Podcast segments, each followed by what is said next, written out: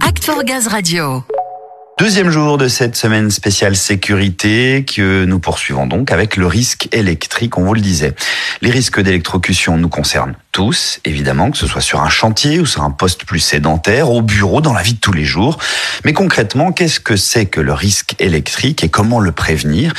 Eh bien, on voit ça tout de suite avec Samuel et notre invité. Exactement Ludo. René Abadi, vous êtes préventeur GRDF Île-de-France et formateur au sein de la communauté Mercure. Bonjour. Bonjour Samuel.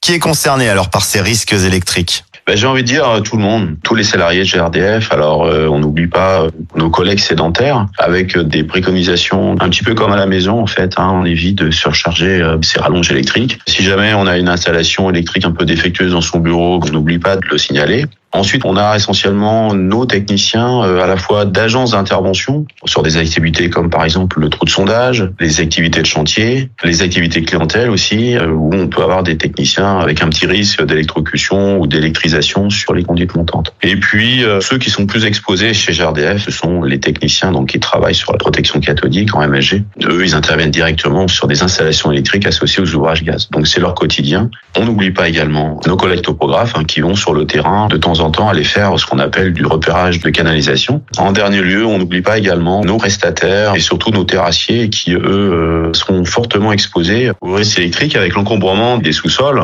notamment en première couronne. Tout le monde est concerné, on l'a compris, qu'on soit sédentaire ou amené à travailler sur les chantiers. Comment on s'en protège?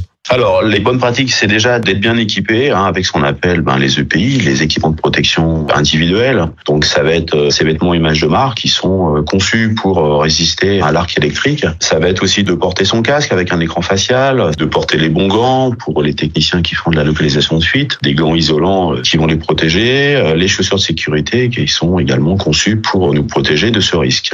Et puis on a après ce qu'on appelle les EPC, les équipements de protection collective. Ça va être par exemple de faire un balisage, euh, d'utiliser des tresses de mise à la terre quand on va intervenir sur des réseaux. Pour le technicien clientèle, ben, c'est la pose de son chinte avant toute dépose de compteur. Et puis pour les activités de chantier, c'est euh, la dotation de nappes isolantes qu'on va venir euh, déposer sur les câbles électriques si jamais on a un doute sur la vétusté des câbles. Il y a aussi le respect du prescrit, le point d'arrêt des réflexes à avoir en activité de trou de sondage, par exemple.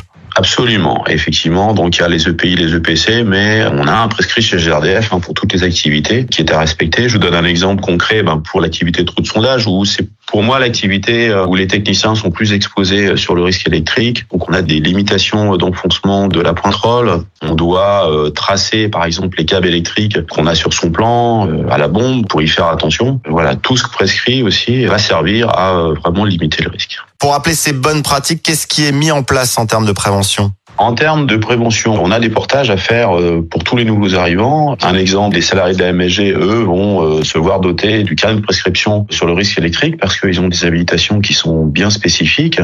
Et pour l'ensemble des autres salariés, donc les sédentaires et puis euh, les techniciens d'AI, les topographes, on a ce qu'on appelle le mémento. Donc les managers doivent régulièrement, ou tout au moins sur la population des nouveaux techniciens, faire le portage de ce mémento pour sensibiliser au risque.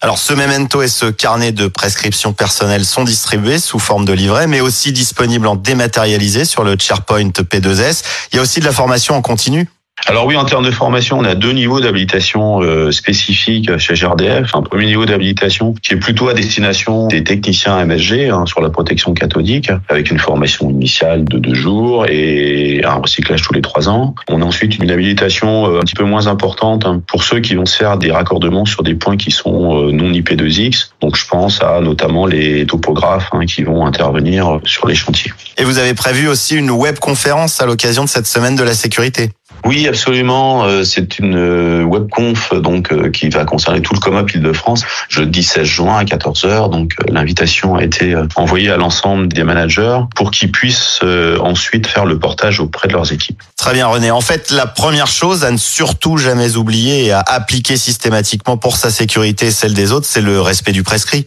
Bah oui, et puis euh, j'ai envie de rappeler aussi euh, ce fameux point d'arrêt, l'analyse des risques, pas uniquement que sur le risque électrique, d'avoir ce petit temps de réflexion quand on arrive sur un chantier, quand on commence une activité, pour être sûr qu'on va travailler en toute sécurité. Et oui, ne jamais se priver de le rappeler, on le sait, le point d'arrêt c'est primordial aussi. Merci beaucoup René Abadi. Euh, merci Samuel.